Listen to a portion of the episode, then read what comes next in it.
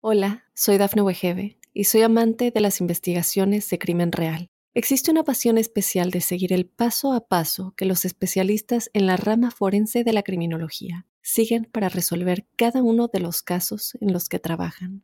Si tú, como yo, eres una de las personas que encuentran fascinante escuchar este tipo de investigaciones, te invito a escuchar el podcast Trazos Criminales con la experta en perfilación criminal, Laura Quiñones Orquiza, en tu plataforma de audio favorita.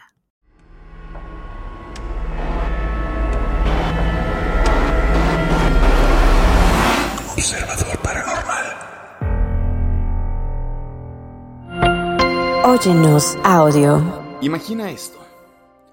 Un pequeño pueblo en España en donde la tranquilidad se ve sacudida por la aparición de rostros humanos en las paredes y suelos de una modesta casa. No, y no estamos hablando de una película de terror, sino de un fenómeno real y enigmático que ha desconcertado a todos los que se han acercado a él. Era agosto de 1971 cuando María Gómez Cámara, una residente de la casa en cuestión, hizo, digamos, como este descubrimiento que cambiaría por completo su vida y comenzaría a atraer la atención sí del mundo entero. Una mancha en el suelo de su cocina. Parecía haber tomado la forma de un rostro humano. Pero esto solo fue el comienzo. Con el tiempo, esas manchas se convirtieron en caras con expresiones cambiantes y lo que comenzó como un misterio local pronto se convirtió en un fenómeno turístico. Pero, ¿qué estaba sucediendo realmente en esta casa? Algunos decían que era un truco, un elaborado engaño para ganar notoriedad. Otros insistían en que había algo sobrenatural en juego que fuerzas desconocidas estaban dejando su marca en las paredes y suelos. Los escépticos hablaban de pareidolia, ese extraño fenómeno en el que nuestro cerebro reconoce patrones familiares en lugares donde no los hay. A medida que fueron pasando los años, las caras evolucionaron, cambiando de expresión, género y edad. Los rostros parecían cobrar vida, atrayendo investigadores, curiosos y buscadores de lo paranormal por igual. Algunos defendían que estaban frente a auténticos fenómenos paranormales, mientras que otros argumentaban que había explicaciones naturales, químicas o físicas que todavía no entendíamos completamente. En este episodio nos vamos a sumergir en los detalles de este misterio Exploraremos las teorías que se han propuesto a lo largo de los años, desde el fraude hasta la influencia de fuerzas desconocidas. Vamos a analizar cómo la paraidolia y la ciencia pueden arrojar luz sobre este enigma aparentemente inexplicable. Y bueno, por supuesto, nos vamos a adentrar en cómo este fenómeno ha evolucionado con el paso de las décadas, dejando a su paso, yo creo que sin más preguntas que respuestas. Así que prepárense para adentrarse en el enigma de las caras de Belmes. ¿Fue todo un engaño elaborado o hay algo más profundo y misterioso en juego? ¿Pueden las paredes realmente hablar? Acompáñenos mientras desentrañamos los hilos de esta historia intrigante en un intento por descubrir la verdad detrás de las caras que desafían la explicación convencional. Comencemos nuestro viaje en este nuevo episodio de observador paranormal. Pero para poder seguir platicando yo aquí como siempre, se encuentra conmigo mi queridísimo amigo Juan Manuel Torreblanca. ¿Cómo estás, amigo? Como siempre, pues a todo dar de estar haciendo este podcast contigo y para la gente. Quiero empezar antes que otra cosa agradeciendo a todos los que nos escuchan. De verdad, esta semana ha sido muy importante, al menos para mí. Yo sé que también para ti, pero para mí eh, ha trascendido gente que me ha hablado diciendo, hoy está muy padre lo que están haciendo, hoy está magnífico las historias que cuentan, hoy este, está muy bien, los escucho, o sea, estoy muy contento del trabajo que hemos estado haciendo y yo creo que también las personas que nos escuchan están pues contentas escuchando de las cosas que nosotros hablamos aquí. Y bueno, muchas gracias mi Robin, pues aquí estamos otra vez, ya sabes, dando batalla y, y y de verdad súper contento. ¿Cómo ves esto de las caras? O sea, a mí de niño, yo te comentaba fuera del aire, a mí de niño fue una de las que, historias que no me traumó, pero sí me marcó. Porque yo entonces ya la paraidolia para mí era una cosa media rara, ¿no? O sea, yo buscaba ver si en mi casa había, había caras, ¿no? A ver qué formas encontraba yo en, en mis paredes.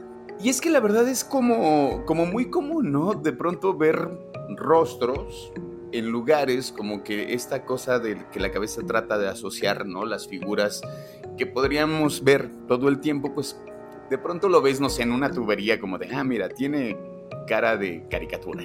No sé, que regularmente, o le vemos cara a los carros, por ejemplo, ¿no? Sí, claro. Digo, sí, los carros tienen cara. Sí, la verdad, o sea, sí. Este, mira, estos son leyes de, leyes de Gestalt, o sea, es ley de continuidad y cierre. Esto a nivel de tu cerebro, estamos nosotros acostumbrados a analizar patrones. O sea, nosotros seres humanos, lo que nos distinguimos mucho de los animales es nuestra capacidad para poder analizar los patrones que existen en lo que nos rodea. Por eso vemos las estrellas, un perro ve las estrellas y no veo la forma de un oso, ni un centauro, ni un cangrejo. Nosotros empezamos a ver patrones y a darle este sentido a, los, a los objetos. Bueno, entonces es igual, las matemáticas surgen porque empezamos a analizar patrones. Así es como funcionan la mayoría de las. O sea, tú ves un carro, realmente no es que tenga una cara, pero si entonces haces la relación de ojitos faros, parrilla dientes y cosas así, empiezas a ver formas en donde le empiezas a encontrar similitudes. Pero el caso de las caras de Belmes, yo de plano sí creo que no entra. No es pareidolia, no. No, no, no entra. O sea, digo, vamos a compartir algunas de las imágenes, ¿no? De los rostros, inclusive cuerpos completos que aparecían. Y pueden ser muy aterradores. Aunque ya veremos en el programa cómo trataron de demeritar que fuera auténtico. O sea, al día de hoy hay muchas personas que se, quedaron con ese input de hace bastante tiempo en donde le dijeron, nah, es nitrato de plata, eso está pintado, eso lo hicieron y te vas ahorita, 2023, a visitar el lugar de las caras de Belmes que está clausurado por el gobierno. O sea, no, clausurado me refiero a que no, no creas que la casa está cerrada, sino que este lugar antes era hasta turístico, ya no, ya no puede ser turístico. Y te metes y siguen saliendo caras. Pues ¿quién las hace? ¿Con qué sentido? O sea, entonces, acá, nada, se descubrió que el fenómeno es de los pocos fenómenos que existen reales, al menos que tienen un dictamen hasta ahorita real. Hay mucha gente importante que se ha ido a meter ahí, que mis respetos, y encontraron cosas, híjole, que pone a pensar a todos, ¿eh? De, verdad, si no conocían este fenómeno las caras de Belmes, échense un ojito para que vean cómo están, cómo es su historia que les vamos a narrar en este podcast. ¿Te parece que nos vayamos a un primer corte y regresamos? Y vamos precisamente a decirles de lleno cómo están las caras de Belmes. Regresamos, observadores. Hola, soy Dafne Wegebe y soy amante de las investigaciones de crimen real. Existe una pasión especial de seguir el paso a paso que los especialistas en la rama forense de la criminología siguen para resolver cada uno de los casos en los que trabajan. Si tú, como yo, ¿Eres una de las personas que encuentran fascinante escuchar este tipo de investigaciones? Te invito a escuchar el podcast Trazos Criminales con la experta en perfilación criminal, Laura Quiñones Orquiza, en tu plataforma de audio favorita. Ya estamos de regreso, queridos observadores y observadoras. Y este tema a mí me gusta mucho, me apasiona, fue de los primeros casos que yo de niño vi, yo le comentaba a Robin en un libro que les recomiendo si es que lo encuentran porque realmente es muy difícil de encontrar que se llamaba La Enciclopedia de los Fantasmas. No sé cómo se traducía en otros países, pero al menos en México así estaba. Y justo venía este caso de las caras de Belmes, en donde yo de niño, pues ya como comenté al inicio, me hizo volar la cabeza y ver figuras en donde pues realmente no había una figura en sí, ¿no? Yo de niño no entendía y mucho menos sabía que existía la paraidolia, ¿no? Y, por lo mismo yo decía, no, es que en una de esas está esta mancha que encontré en mi cama resulta que es otra cosa, ¿no? Pero no, ya después pues, dejé de ser tan paranoico y me di cuenta que, este caso es muy especial. O sea, este, este caso de las, del enigma de las caras de Belmes es considerado uno de los casos paranormales pues, realmente más, si no fidedignos, pues, que despiertan la curiosidad de muchas personas. Este lugar o sea, las caras de Belmes está ubicado, para que entiendan un poco el contexto, de por qué también la rareza la da el lugar en donde sucedió. Porque este lugar está ubicado en España, en un pequeño pueblo que se llama justamente Belmes, de la Moraleda, que es un pueblito ahí en España, digo, es provincia, es como, como un municipio, si lo quieres poner en un contexto, por ejemplo, en México, en un municipio lejos, olvidado, en donde viven muy poquitas personas, no es un lugar que esté muy concurrido, ¿no? Que, dijeras, bueno, es que hay mucha gente que pudiera tener nitrato de plata dentro de sus pertenencias. Bueno, esta provincia de Jaén en España es surge este fenómeno que consistía en esta pues aparición inexplicada de estos rostros humanos en tanto suelos como en las paredes de esta casa en particular. Es una casa eh, que su configuración pues, es muy vieja, es un lugar de estas casas típicas viejitas de una población en España. Entonces no es para nada una casa moderna, son paredes y suelos incluso lisos, no tienen ninguna pues, alguna decoración especial. La historia de este fenómeno se remonta, como ya dijo Robin, desde 1971. O sea, ya tiene bastante tiempo esto. Cuando la dueña de la casa, la que estaba allá adentro, de nombre María Gómez Cámara, era pues una residente y notó una mancha rara en el suelo. O sea, ella estaba cocinando, ella estaba en su cocina de la casa y notó una mancha bien rara en el suelo que parecía como una cara. Y bueno, con el tiempo, estas manchas empezaron a aparecer en toda la casa. Y esta mancha que fue el inicio, lo curioso es que al día de hoy incluso está un poco difuminada, pero ha cambiado su rostro. Es más, lo raro es que hasta dientes le han salido. O sea, eso es, lo curioso. O sea, los dibujos han tenido movimiento consecuente en las piedras. Sí, es muy raro, muy raro. Y bueno, al inicio, junto con su esposa y sus hijos, ella observó esta primera mancha que les menciono en el suelo, en esa cocina de su casa en el 71, y con el tiempo esta mancha pareció transformarse en un rostro humano. No de inicio era un rostro humano, sino era una mancha rara, era una mancha extraña. Y de repente esta mancha empezó a surgir un rostro, que dejó ver sus ojos, dejó ver bien definida su nariz, es una cara ovalada. Y después de esto empezaron sus expresiones a cambiar. A medida de que se difundió esta noticia, los medios y los curiosos empezaron a llegar de visita de todos lados. Esta casa llegó a tener 10.000 visitas diarias. Era considerado pues un fenómeno paranormal turístico. Y bueno, ¿qué especulaciones y teorías hay de esto, mi querido Robin? o sea, desde el principio lo de las caras de Belmes generaron una controversia increíble, ¿no? Y entonces, mientras algunos creyeron que sí se trataba de un fenómeno sobrenatural o, paranormal, pues muchos otros sí se mantenieron escépticos y buscaron como, no sé, como estas explicaciones más racionales. Y las especulaciones incluyeron desde el fraude hasta la intervención de fuerzas desconocidas. Que digo, ya lo hemos platicado, lo platicamos un poquito fuera del aire, y yo digo, ¿a quién puede beneficiar el hecho de que, digo, a la señora esta, a María, ¿no? Se llama. La señora no cobraba entrada. O sea, dijeras, bueno, ah, ya vi, a ver, pues hecho, le echo cálculos, 10 mil personas visitaban al día, yo les cobro un, euro, que en ese entonces era, eran pesetas, pues imagínate, me forro, pues a fuerza, ¿no? Ahorita me pongo a hacer las 30 caras del diablo, ¿no?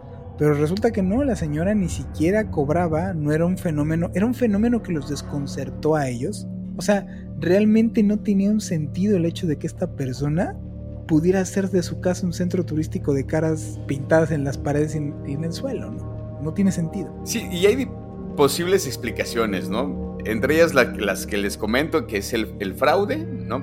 Que algunos escépticos sugirieron que la familia podría haber pintado las caras como parte de un elaborado engaño para atraer la atención y a los turistas.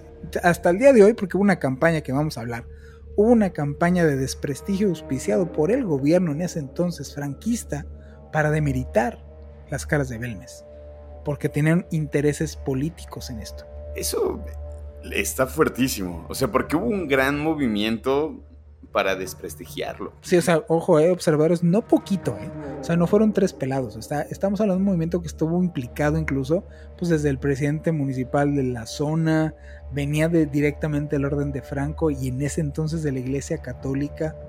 O sea, era un movimiento fuerte para desprestigiar a las caras de Belmes y hacer lo que fuera, la orden así tal cual estaba, hacer lo que fuera para que dejaran en paz a las caras de Belmes. Y bueno, pues hablamos también de paraidolia, ya lo platicamos. O sea, para quien no sepa allá afuera, paraidolia, observadores, es este fenómeno que ya dijimos en donde le encuentras forma o las figuras de alguna similitud que tú tengas en tu contexto.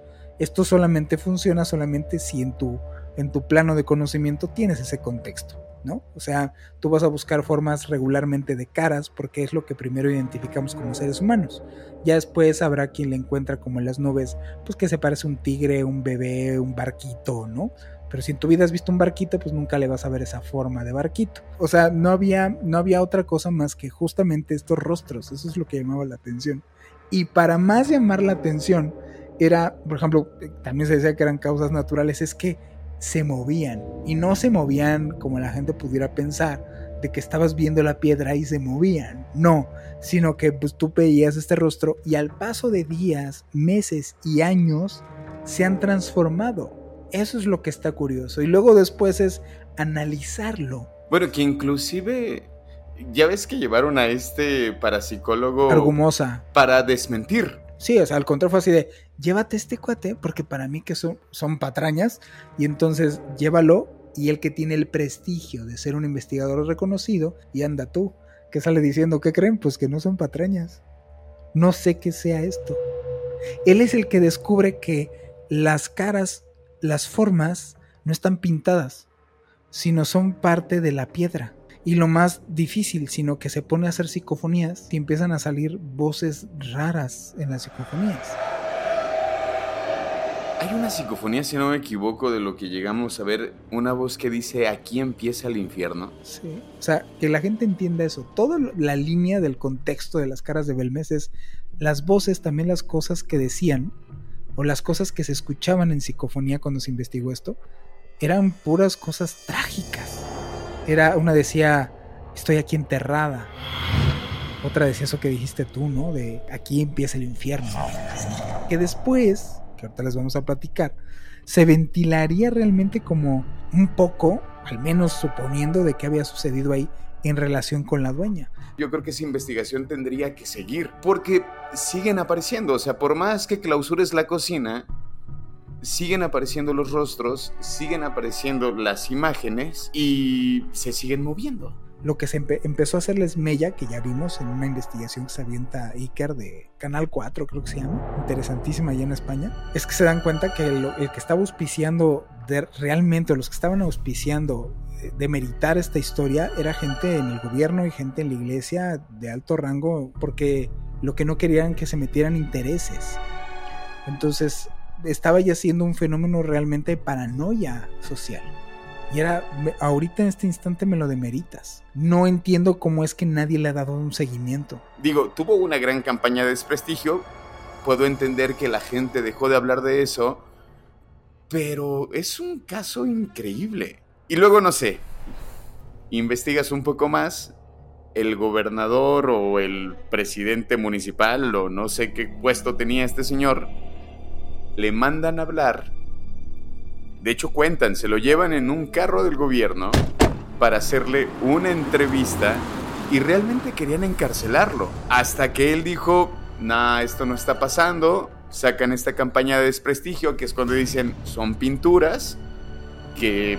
¿Con qué las estaban haciendo? Con... Nitrato de... Supuestamente, ¿no? De nitrato de plata que es lo que afectaba eh, químicamente a las piedras. Y que años después sale desmintiendo. Pues confesión, ya después confesión, como él y varios, ¿no? Diciendo, pues qué creen si eran patrañas. Me hicieron, eso es lo interesante, me hicieron decir estas mentiras. Incluso eso es lo más trascendente que las, que las mismas caras. ¿Por qué te urge tanto? ¿Qué conjetura puede llegar a sacar las personas de investigar las caras de Belmes? ¿A qué le tienen miedo que se adentren? Que revelen las caras de Belmes que pues se meta con tus intereses. Y no sé, ¿a qué crees que se deba, Juan Manuel? O sea, ¿tú qué crees que sean estas apariciones? Porque no sé, digo, dentro de las investigaciones que se llegaron a hacer, ¿no? Bueno, descubren eh, en el piso, bueno, como empezaron a aparecer también los rostros en el piso, lo que deciden hacer es también como hacer excavaciones.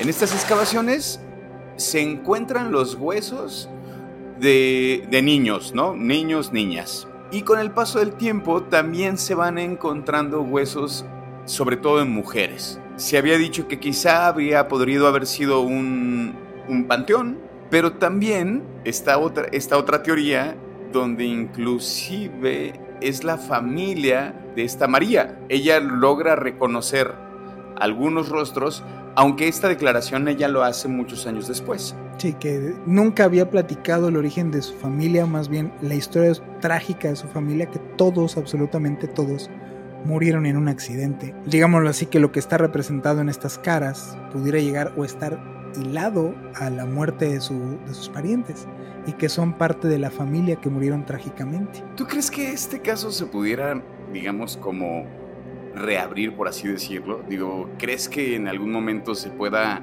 hablar de nuevo de, este fenómeno? Hay muchas cosas que siento que actualmente están pasando desapercibidas a los ojos de, de las personas y que el día de mañana van a ser punto importante de referencia para voltear al pasado y decir, mira, ya viste cómo este sí tenía la verdad. Y así como el día de hoy volteamos al pasado y vemos a personas que ahorita te parece una locura como Galilei, ¿no? Decir, ¿cómo es posible que les dijo que la Tierra redonda y la iglesia, qué raro, qué raro que sea la misma, qué raro, les dijeran, na, na, o tú ahorita en este momento te echas para atrás, o moñoñongo como el chiste. Es la misma historia. Eso es lo que va a pasar el día de mañana. Va a pasar, va a ser parte de la historia el día de mañana. Las caras de Belmes como diciendo, es una tantas más como la historia de Galileo Galilei, en donde le sesgaron el hecho de ahí estaba la verdad, pero se metió con intereses que iban por allá. y el problema es que te metes con intereses que van más allá de la verdad. El día de mañana eso es lo que va a pasar. Vamos a un corte y sacamos nuestras conclusiones. Me parece buenísimo. Vayamos a este corte, queridas y queridos observadores. Hola, soy Dafne Wegebe y soy amante de las investigaciones de crimen real. Existe una pasión especial de seguir el paso a paso que los especialistas en la rama forense de la criminología siguen para resolver cada uno de los casos en los que trabajan. Si tú, como yo, eres una de las personas que encuentran fascinante escuchar este tipo de investigaciones, te invito a escuchar el podcast Trazos Criminales con la experta en perfilación criminal, Laura Quiñones Orquiza, en tu plataforma de audio favorita. Pues estamos de vuelta a esta última parte de Observador Paranormal, de las caras de Belmes. Este, y bueno, vamos a comentar, ahí ya se los comentamos en, en algún momento, este, que vamos a subir algunas de las imágenes de estos rostros de... Es que yo no podría decir que nada más son rostros, porque bueno, también son cuerpos completos de las apariciones ahí en, en, en Belmes en las paredes, en los pisos. Digo, como un poco el, fenómeno también tenía como sus, sus diferencias, ¿no? O sea, digamos como eh, las llegamos a comentar a lo largo del programa, que pues eran estas apariciones que podrían, justo, ¿no? Como que podían aparecer en algún momento, desaparecían y luego cambiaban de lugar. Una de las que a mí me sacó muchísimo de onda es como las expresiones, que inclusive también eh, no solamente cambiaban las expresiones, sino también había cambios de edad. ¿no? O sea, tú podías ver cómo una figura a lo largo del tiempo iba quizá como, digámoslo, envejeciendo. Así es. Y entonces, o sea, ese fenómeno, digamos, se comportaba también de formas muy, muy diferentes. ¿no? Este, lo, lo, que hablábamos como de estas desapariciones y reapariciones. Y la que yo creo que a mí sin duda me sacaría mucho mucho de onda, sería que tuviera una interacción conmigo la imagen, ¿no? O sea, se cuenta que también uno de los aspectos que llegaron a entregar demasiado es que estas caras que, se, que, aparecían, había como una especie como, como de reacción cuando se estaban, cuando, cuando alguien las estaba viendo. Entonces no sé si algún observador, observadora estaba ahí viendo el rostro, quizá tendría la oportunidad de que podría mover un poco los ojos, podría mover el rostro por completo. Y digamos que las imágenes que nosotros eh, tenemos son estas imágenes que fueron eh, tomadas en 1970 y tantos al 2006, ¿no? Por así decirlo. Entonces, sí hay un, hay un cambio significativo en las imágenes y la verdad es que creo que es complicado de explicar, muy complicado de explicar, ¿no? O sea, por ejemplo, una de las que a mí me, sí me un poco la piel, la del feto, ¿no? Este, la del feto es esta imagen del niño, eh, es un feto que de pronto eh, tiene el, la boca, la tiene cerrada y conforme van pasando los años, son 10 años, la primera foto fue tomada en 1980, la siguiente foto es tomada en 1990 y el cambio que tiene este rostro es que abre la boca. ¿No? Entonces, no sé, para mí es como una de las imágenes de verdad, a mí sí me impactó. O sea, sí es como, yo no, yo no sé qué voy a soñar el día de hoy. no sé qué voy a soñar, espero no con este feto. ¿eh? Pues igual, por ejemplo, ahorita comentando otra como la calavera, que es de las figuras que se ha mantenido como más estáticas, por decirlo así, por más tiempo. No ha envejecido, no ha denostado como esto está, esto de que va evolucionando hacia algo más, porque vamos a comentar unas en donde evolucionan a cosas bien raras.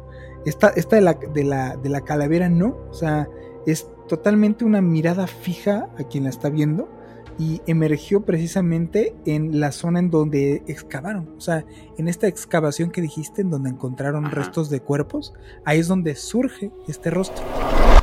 Por eso le pusieron la calavera y presenta pues así igual una boca como entreabierta que la sigue manteniendo al día de hoy y a medida que, que, va evolucionando adquiere como una apariencia que sugiere como un retrato como si estuviera la muerte. Si te fijas, bueno, ahorita que nosotros lo estamos viendo acá y lo vamos a poner para los observadores, lo único que se ve es como este rostro de humano fijo eh, se empieza a tener, empieza a tener como los, los, las marcas de, las, de los agujeros de los, de los ojos. O sea, la historia que cuenta la, la cara de Belmes es, esto es un muerto y simula la muerte como de un rostro que ya no tiene vida se hace una calaca. ¿En cuántos años? O sea, eso es lo interesante, que las, las caras solitas, o sea, bueno, los, lo que van evolucionando van contando como una historia. También, por ejemplo, lo que decíamos, el padre y el hijo, ¿no? Esta es otra forma en donde pues tiene muy poquitos elementos, tiene así como apenas se le ven las fosas y cosas así, y han planteado a muchos la posibilidad de que pudiera ser una mujer debido a que tiene un cabello largo. Pero lo raro es que el niño al lado de ella, o sea, se cuenta, los dos salen con pelo. Y como ha evolucionado es el niño que sale con esta mujer, pierde el pelo, se ve como enfermo, o sea, se, empieza a, el pelo lo empieza a perder. Y en el papá, o vamos, esta figura que dicen que es papá o mamá porque tiene el cabello largo, evoluciona hasta convertirse en círculos en los que parece más desprenderse lágrimas. O sea, o está llorando sangre o como llorando, como contando la historia de un niño enfermo.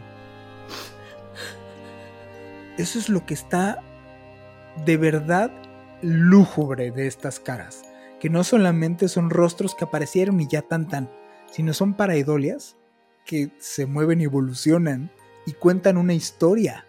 Esto no se mueve y de repente digo, está el padre y el hijo y se vuelve una mariposa. Es el padre y el hijo y evolucionan a contarte una historia en donde se le cae el pelo al niño, se enferma y el papá llora. Y luego hacen psicofonías en donde todo lo que comentamos refuerzan las historias tétricas. Es donde dices, está, sí, pero viene orquestado. O sea, las, las psicofonías que tiene Argumosa, pues respaldarían estas historias terroríficas la que sigue la del Por ejemplo, la del rabino, que también es. Eh, hay una evolución bastante notoria en, esta imagen. El rabino que en 1972, al principio, bueno, exhibe, se exhibe una nariz como puntiaguda y, y aguileña, ¿no? Acentuando esta expresión como muy distintiva Y joven. Y joven, exactamente, se ve, se ve joven, ¿no? Esta idea de que la nariz, bueno, sigue creciendo, pero en esta imagen es como este perfil de un rabino. Y entonces se distingue esta extensa barba que parece extenderse a lo largo del tiempo, o sea, también como que su barba va creciendo, ¿no?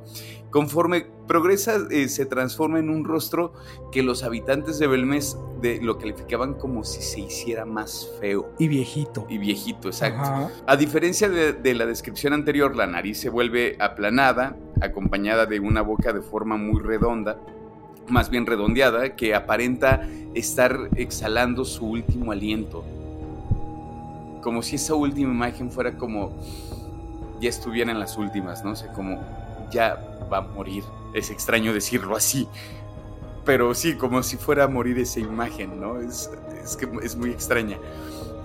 E, esta figura evoluciona y en una última instancia no persiste ninguna característica de su apariencia previa, solo permanece la representación del anciano. Ajá, ahí se quedó como ancianito. O sea, apareció como un rabino si no grande, un rabino ya como un hombre más, digámoslo así, maduro, pero con su nariz respingada, facciones muy, definidas, y del, pues empieza en 1900, ¿qué? Que fue esta, 1972. Y ya para el 2005 ya era como la nariz aplanada de como cuando pues ya es alguien grande se le cae la nariz y se le pone las facciones más endurecidas y la barba creció. Es donde dices, híjole, si tienes a alguien haciendo esto de truco. Qué buen truco. Qué buen truco. Pero trucasasazo, ¿no? O sea, la verdad dices, ¿qué onda? Tenemos, por ejemplo, la dama de la copa, en donde se, observa también, digo, les vamos a poner las imágenes. Ahí estas sí las vamos a poder poner porque pues, no son así como derechos reservados, entonces podemos compartirlas. Y van a ver una figura femenina, o sea, una mujer que originalmente ella sostenía una especie como de ramo de rosas. Parecía como que si tuviera flores en la mano. Y después esta figura ha ido evolucionando desde el 70 hasta los 80 hasta una representación como de una copa. Estas flores se transforman en una copa. Y en la actualidad esta figura pues no, no perdura como rastro de una figura original. O sea, no, no está en lo más mínimo como la original o sea, se le movieron los brazos, se le movieron los dedos, las manos, incluso esta, esta, esta flor o estas flores evolucionaron a la copa. La dama de la horrible mueca, le dicen algunos. Y es que los ojos, el ángulo de la boca y en términos generales del rostro, toda la expresión sufrieron modificaciones. O sea, esta es de las figuras en donde se fueron transformando en un rostro distinto.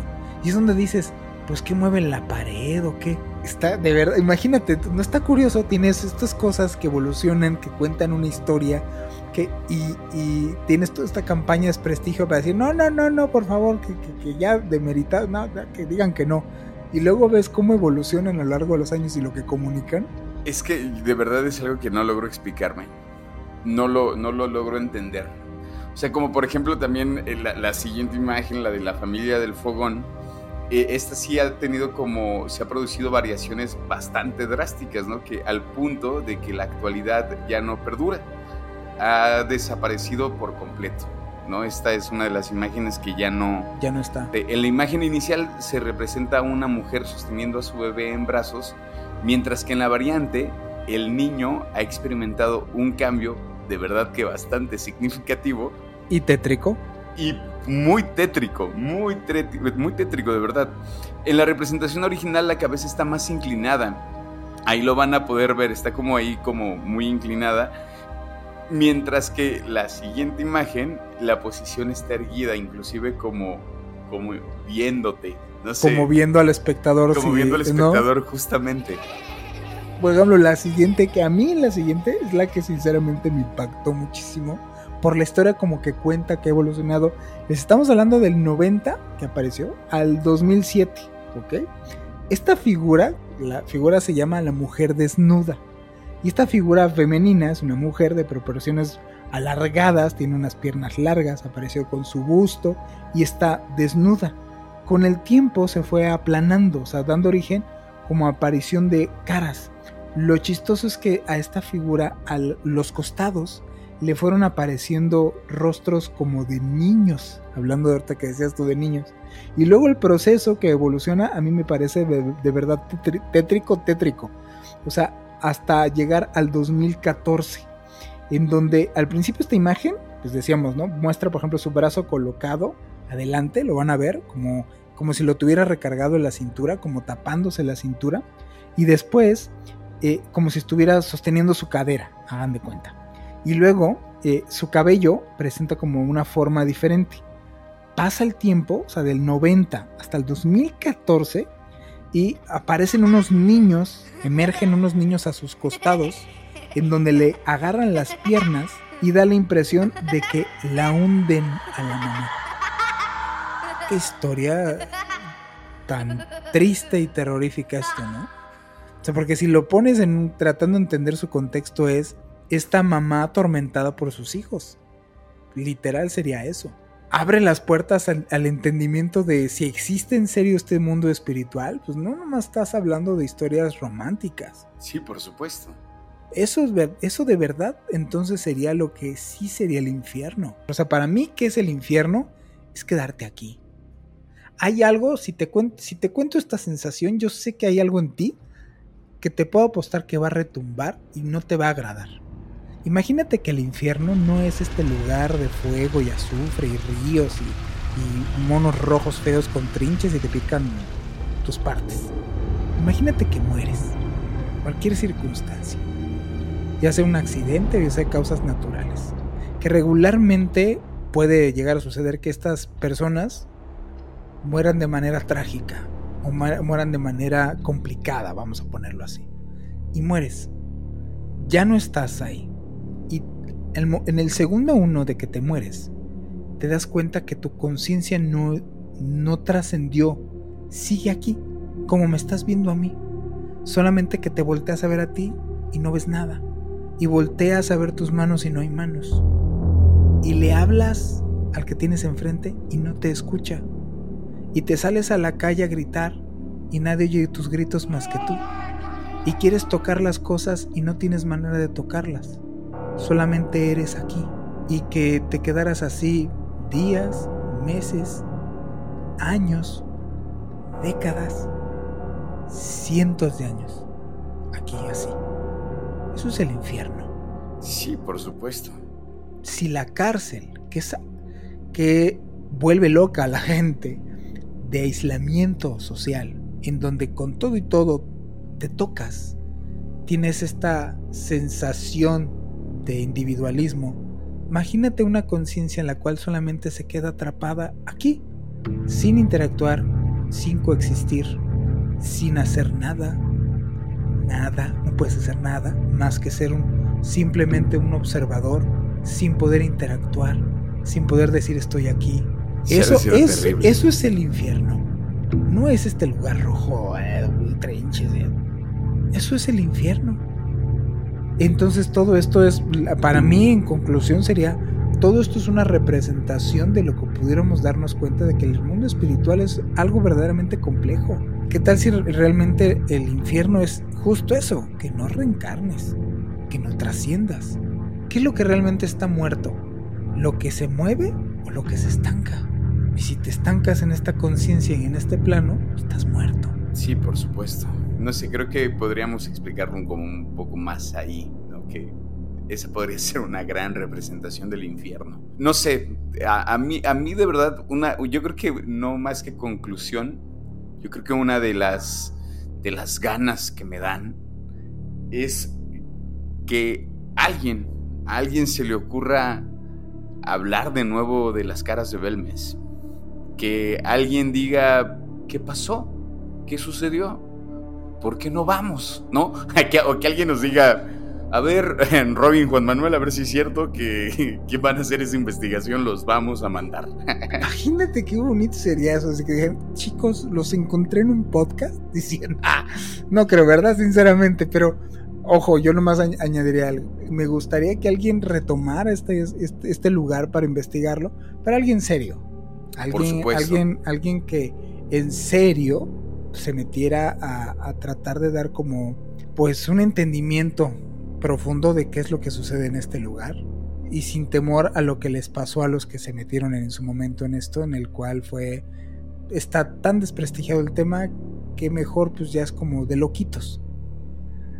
Yo eso haría. A mí, si allá fuera observadores, si hay alguien que quiera auspiciar este tipo de investigación. Nosotros estamos felices de hacerlo. o sea, Juan Manuel más que yo, eh, créanme. yo después de estas imágenes. Sí, Robin está, no, mira, ¿dónde están las caras allá? Ah, bueno, yo te espero aquí con un cafecito. Por mí, por mí está bien. Eh. O sea, yo me quedo lejos en el pueblo, seguramente debe haber un cafecito por ahí. Y ya mientras tú vas viendo cómo evolucionan las caras. Imagínate la sensación que tendrías al tocar una de estas caras. Que esa es una de, mis otras dudas, no sé, habría que investigar un poco más. Porque, por ejemplo, a, esta mujer, a, María, María Cámara, nunca le pasó nada. O sea, digo, más allá de, de, en alguna entrevista que ella hace, como estaba muy asustada, ¿no? Porque escuchó una de estas voces y ella comenta como de, yo ya lo que no quería era oír, ¿no? O sea, yo no quería oír eso. Pero nunca pasó nada, o sea, nunca hubo como algún caso de, y la gente que visitó este, la casa, sucedió algo. Que nos enteremos. Eso, o sea, lo interesante es eso. Si a uno le pasan historias, a uno, ahora que, ahora que van a, a escuchar ustedes historias bastante terroríficas que hemos tenido aquí, de personas que han abierto su historia aquí con nosotros, que se lo han callado y que si no la cuentan no pasó. Porque ese es el principio que la mayoría de las personas hacen, ¿no? O sea, lamentablemente es me lo callo porque entonces de esa manera entrar en negación no pasó. Y muchas, muchas personas olvidan sus experiencias así. ¿Qué no sabes qué pasó? Imagínate que en serio alguien a una de estas alturas ya se metió a investigar y no tuvo consecuencias de esa investigación. Como esta última que voy a comentar ya para irnos.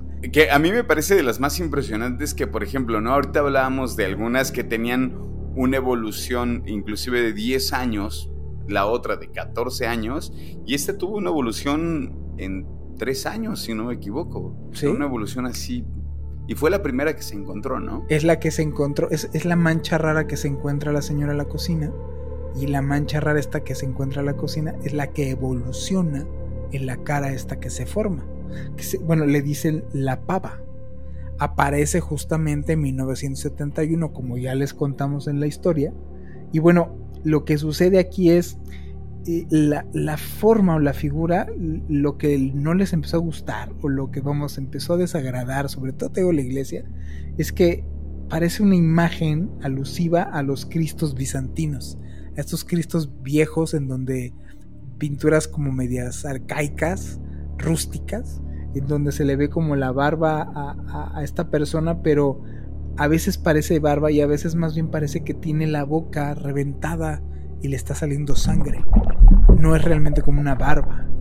Y bueno, a lo largo de esta, del tiempo, como bien mencionó Robin, experimenta cambios en estos pues, tres años, ya se quedó así se ensanchó, se deformó, la mirada cambió, volteó, la boca abrió, cerró, mostró dientes, la boca, y incluso se desplazó, así como si se asomara dentro de la roca y luego se volviera a meter y luego ahí se quedó la figura, se quedó viendo incluso hacia una, a un lado, y bueno, pues justo presenta como connotaciones religiosas. Yo creo que por ahí va mucho el, el hecho de que la iglesia no le pareció esto.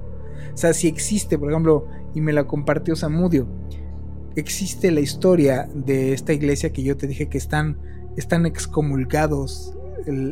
la iglesia y los propios fieles no saben que esta iglesia está excomulgada de la hostia que la, la hostia sangrante en donde pues a la hora de rechazar el padre de que se llevaran la hostia pues empezó una campaña para desprestigiar al padre incluso lo excomulga Sí, sí, bueno, sí existen esos casos. ¿Qué no hay detrás de esto?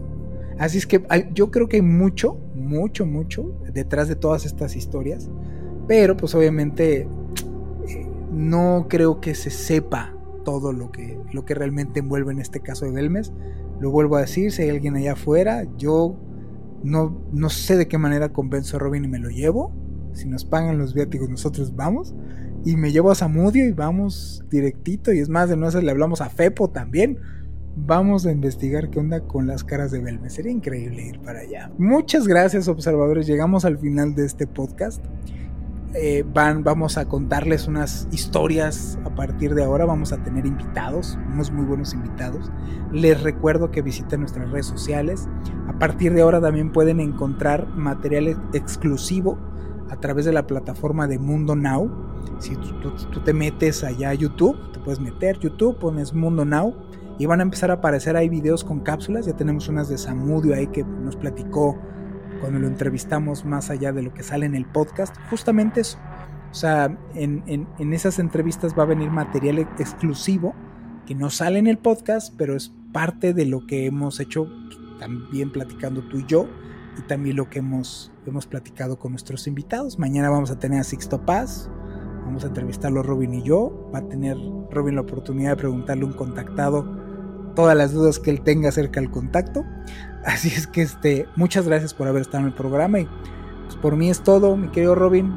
Pues por mí también, espero no ver las caras de Belmes en, en mi camino ni en mi casa, por supuesto. Bueno, queridos observadores, pues mi nombre es Juan Manuel Torreblanca. Mi nombre es Roberto Belmont. Nos vemos en el siguiente podcast.